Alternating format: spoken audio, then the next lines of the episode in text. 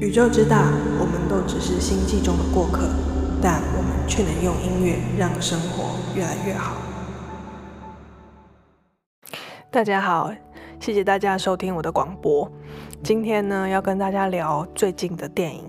就是《神力女超人》的，呃，等于是个人电影的第二部《一九八四》。那讲到电影呢，就欢迎我们电影专业户。树懒阿丁，请大家掌声鼓励。嗨，大家好，我是树懒阿丁。呃，不过我不是电影专业户了，就是一起随便聊聊。没有，我只是说你是我这个广播的电影专业户。但是听说树懒现在诶、有新的就是兴趣目标，要跟大家预告一下吗？是什么？什么什么新新的兴趣目标？哦，你不是最近正在呃呃写专文吗？哦，好，那先跟大家预告一下，因为前阵子买了《海贼王》的全套漫画，所以我觉得既然都买了一整套，那看完应该要多少写一点心得，所以最近陆续有几篇文章，那未来有机会的话，可以再跟大家分享。好，那回到电影，就是《神力女超人》一九八四。嗯，我先说一下，我那时候看完之后，隔壁有一对夫妇，然后那个先生明显的感到失望，他就跟他太太讲说：“没想到竟然是爱情片，嗯，让我有点想睡觉这样子。”不知道树兰阿丁怎么觉得呢？呃，我觉得这一部跟其他的超级英雄片比起来。可能是没有那么多酷炫的画面，或是一些就是很震撼的战斗场面了。只是，呃，我觉得也也不能说它是一部不好看的电影，就是平平稳稳。那该该叙述的故事啊，或者是说一些英雄的元素，还是有带在里面。其实，如果大家有看到预告的话，应该都会看到，就是，诶，主要就是在第。第一个《神力女超人》电影里面的那个 Steve 就是男朋友，其实应该要死掉了，没想到在一九八四年竟然又复活。这是应该我们这也不算雷，因为其实他电影预告就一直不断在讲说 Steve 又出现在一九八四。但是到底 Steve 是怎么出现在一九八四，其实就是你要看电影才会知道他是以呃怎么样的面目回来。我本来以为是跟什么美国队长一样，就他飞机开开，然后跑到一个什么地方去，然后还要被什么奇怪的呃科技，然后呃保留下来，然后又复活。但是很显然的，他好像没有要这样子做。嗯，对，其实他回回到这个世界的原因，呃，比想象中的合理啊，就是不不是一个很奇怪的方式回到现实。最近有很多电影啊，就是都回复到就是复古，包含音乐也是，尤其是那个八零年代，嗯，八零年代的这种音乐素材啊，其实在最近的很多流行音乐里面都有出现。所以其实我觉得他把这个神力女超人的这个年代定定在一九八四，其实也是蛮有趣的。嗯，为什么不定在嗯？一九七四要定在一九八四，其实就是你可以看到很多那种，就是那个时候会流行的那种彩度比较高啊，然后大家头发吹得很蓬啊，然后穿那个韵律衣啊，这些就是他们当时这个八零年代的嗯流行，所以你在这部电影其实也可以看得到。好，那这一集的主轴其实是在讲说，嗯，男主角应该算说。男男性男生的反派担当啦，他是一个就是有很大的权力欲望野心的人。那他知道，哎、欸，只是我这样讲就是会爆雷了，对不对？有可能哦、喔。所以如果大家还没看的，现在就关掉。那那不然我讲个大概好了，就是他获得了一个能力，让呃大家可以可以许下自己的愿望。只是大家应该也都知道，说我们有获得就会有付出，所以在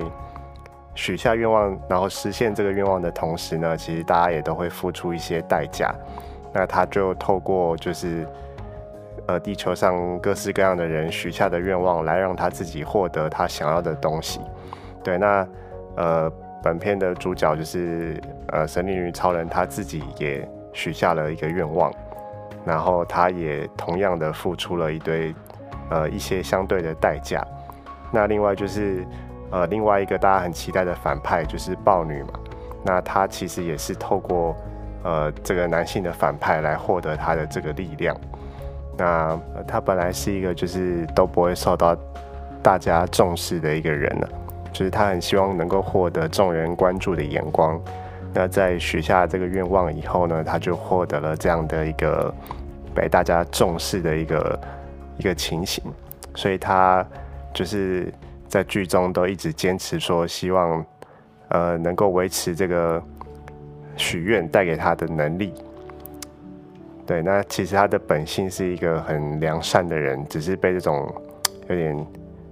权力的状态给迷惑他的内心了。所以其实他在嗯、电影里面，其实就是这一集的一个主轴，其实就是许愿。其实因为最近是圣诞节啊，所以大家其实都会说啊，We wish you a Merry Christmas。那其实我们就不应该去 wish 别人一个 Christmas，因为在这个同时，我们就会付出一些什么。好，但是其实我我在看完这部电视呃不是电影的时候，我有一点就是觉得有点好笑，因为如果是这样子的话，那其实有的时候许愿就是代表说我们有一个期待，所以这个期待，嗯、是一个梦想，我们希望有一有一朝一日它可以成真嘛。但是如果说我们今天变成是不应该去许愿的情况之下，那不是人就没有梦想，变得可笑了吗？但是我后来想一想，其实说为什么许愿，然后愿望成真之后，你必须付出一些代价的前提，是因为这是不劳而获的事情，所以你其实还是应该要去追求梦想，但是呃是要付出的代价是这个过程，而不是呃。不劳而获直接获得的，比方说，呃，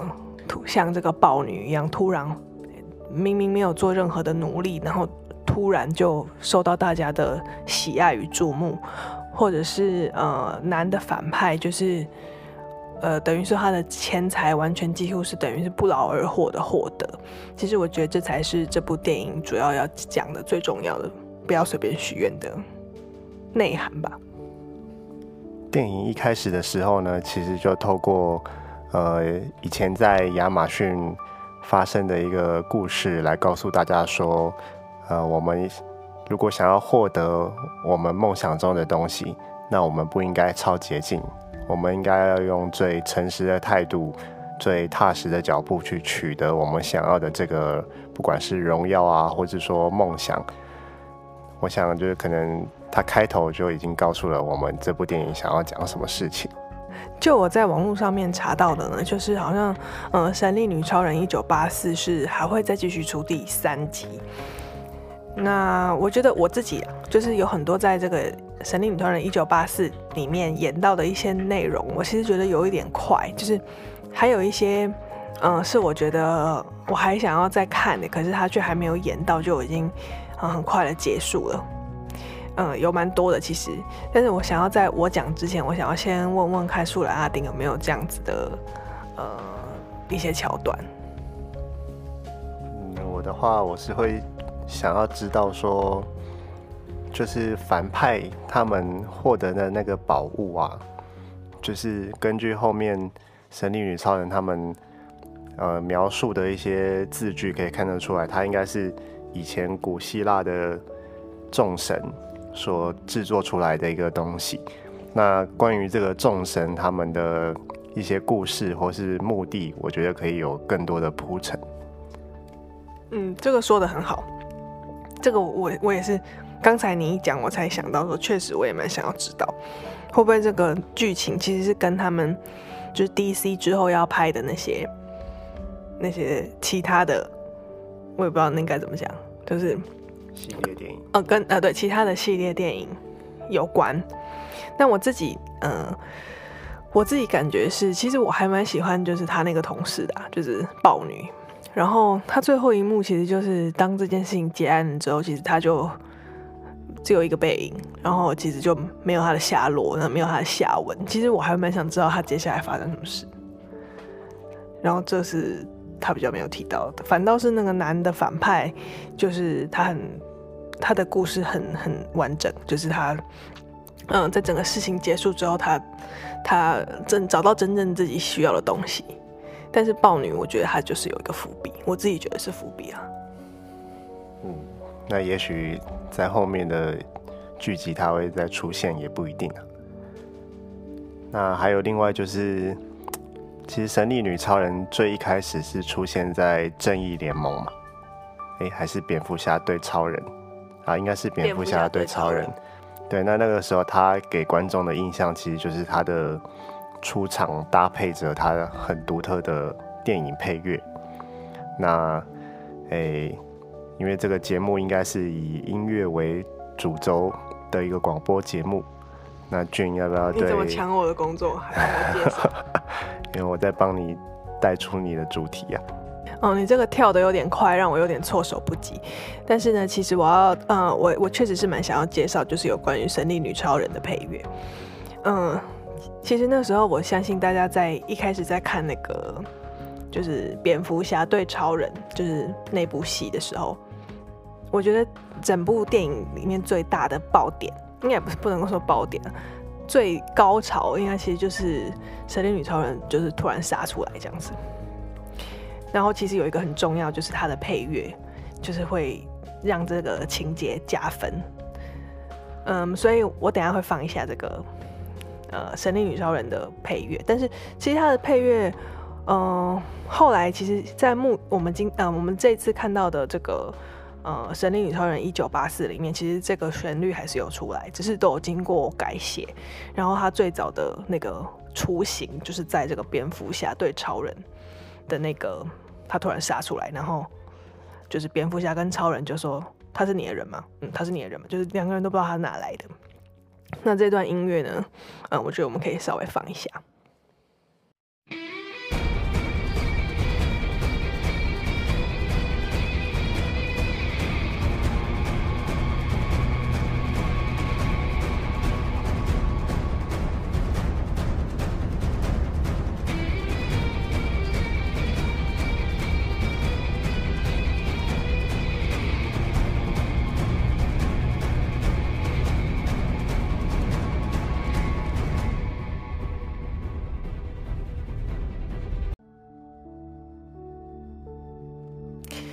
刚刚大家听到的这首这个呃《神力女超人》的主题曲呢，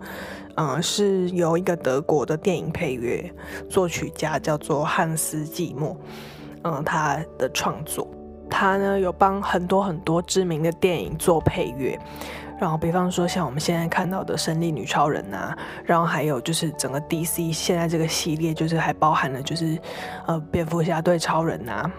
这些全部都是他做的之外呢，还有那个一九九四年那个时候的《狮子王》，就是是卡通版的那个狮子狮子王，还有一些，比方说曾经的一些不可能的任务啊，然后《神鬼奇航》啊，《末代武士》啊，还有甚至是以前的蝙蝠侠的电影也是他做的，非常非常非常的多。然后，嗯，还有像是。呃，天使与魔鬼啊，很多。看一下，如果是最近的话，可能就是，嗯，就连最新的这个二零一九年的真狮版的《狮子王》，其实也是他做的。还有几年前的电影《敦刻尔克大行动》跟《银翼杀手二零四九》，都是出自他的他的手。所以，其实他真的是一个非常非常厉害的电影配乐作曲家。说完呢，我非常喜欢的这个音，这呃这个音乐的部分，就是这首歌的部分呢，嗯，我想要回到舒兰阿丁的身上，就是他对于这个 DC 未来的走向有没有什么期待？我自己是觉得 DC 一直都给我一种可惜可惜的感觉，就是嗯，其实我本来是先看了 DC，然后我才回头去看漫威的，但是我觉得漫威整个就是。非常的有系统的，把他所有想要传达的东西，就是非常有时间性，然后逻辑性，就是一一点一点的铺陈给观众。但是我不知道 DC 未来有没有这个可能，还是就是会变成比方说这边来一点，那边来一点，然后其实凑不在一块，不知道会不会变成这样子的结果。所以我也想要问问看，树兰阿丁对于 DC 的未来的一种期待吧。嗯，我个人的感觉是，DC 现在就是可能他在出版的时间上比较没有像漫威那样，就是很有很有节奏性。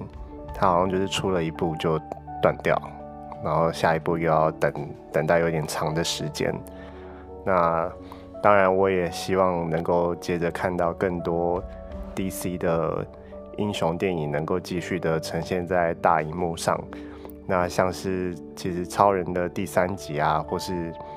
蝙蝠侠的个人电影，甚至是闪电侠、水行侠的第二集，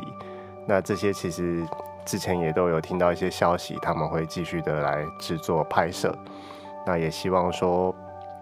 呃，在这个。呃，疫情的影响之下呢，就是其实大家也都还是很期待说能够有一天能够走进电影院来欣赏这些电影，那我们就再拭目以待吧。所以，我们今天的节目是不是也差不多应该到这边告一段落了呢？嗯，可能也是因为这一集的《神力女超人》真的相对来说比较平淡一点了，不能说真的不能说它不好看，只是就是。好像可以讲的点没有那么的丰富。其实我每我之前每次看到神力女超人，就是那种超人，不一定是超人，也也有是一些是漫威的，就是我觉得他们的那个整个声光效果会让我就是有点坐在那边很激动，会有点让我想要哭的感觉。但是这这这一次的好像真的就没有这种感觉哦，就是觉得整体娱乐效果还不错，然后神力女超人很漂亮。大概，但是大概就是这样。不过我觉得彩蛋的部分还蛮值得提的。其实，在进电影院之前，就是它的海报上面就会有电影院的那个公告，海报上面就会有写说有彩蛋，叫大家就是不要急着走嘛。那呃，这部电影有一个很重要的主题，就是嗯，神力女超人有一个新的装备，就是黄金战甲。那这个黄金战甲的由来呢，是他们呃组里面的一个前辈，是现在他们等于是有点像供奉她为传奇女神这样子的一个叫做 Asteria 的一个女战士。那这个女战士呢，她当时为了保护就是他们的族人，然后穿着这个黄金战甲，然后断后，那之后她就不见了，所以有可能她被。呃，敌人杀死了，也有可能她，呃，就活在某一个地方这样子。那剧情说呢，神力女超人离开，就是他们族人待了亚马逊天堂岛之后，他就是一直在找这个呃前辈的下落，最后只找到了他的，就是这个黄金战甲。所以这个黄金战甲在电视的尾声其实就也有出现。那为什么我要提呢？因为彩蛋里面最后出现了这个，应该就是指他的这个前辈叫 Asteria，出现在就是地球上的某一个角落，然后很随手的帮助，就是救了别人的命。那为什么会找一个突然都没看过的演员来演这个前辈的角色呢？其实呢，他是 Linda Carter。Linda Carter 其实就是在一九七五年到一九七九年。呃，有演电视、电影、电视剧跟电影都有，就是电视电影的神力女超人的的那个演员，所以其实她确实是神力女超人的前辈啊，所以这个安排其实也很很巧妙。再来第二个，不知道算不算是彩蛋，就是说，嗯、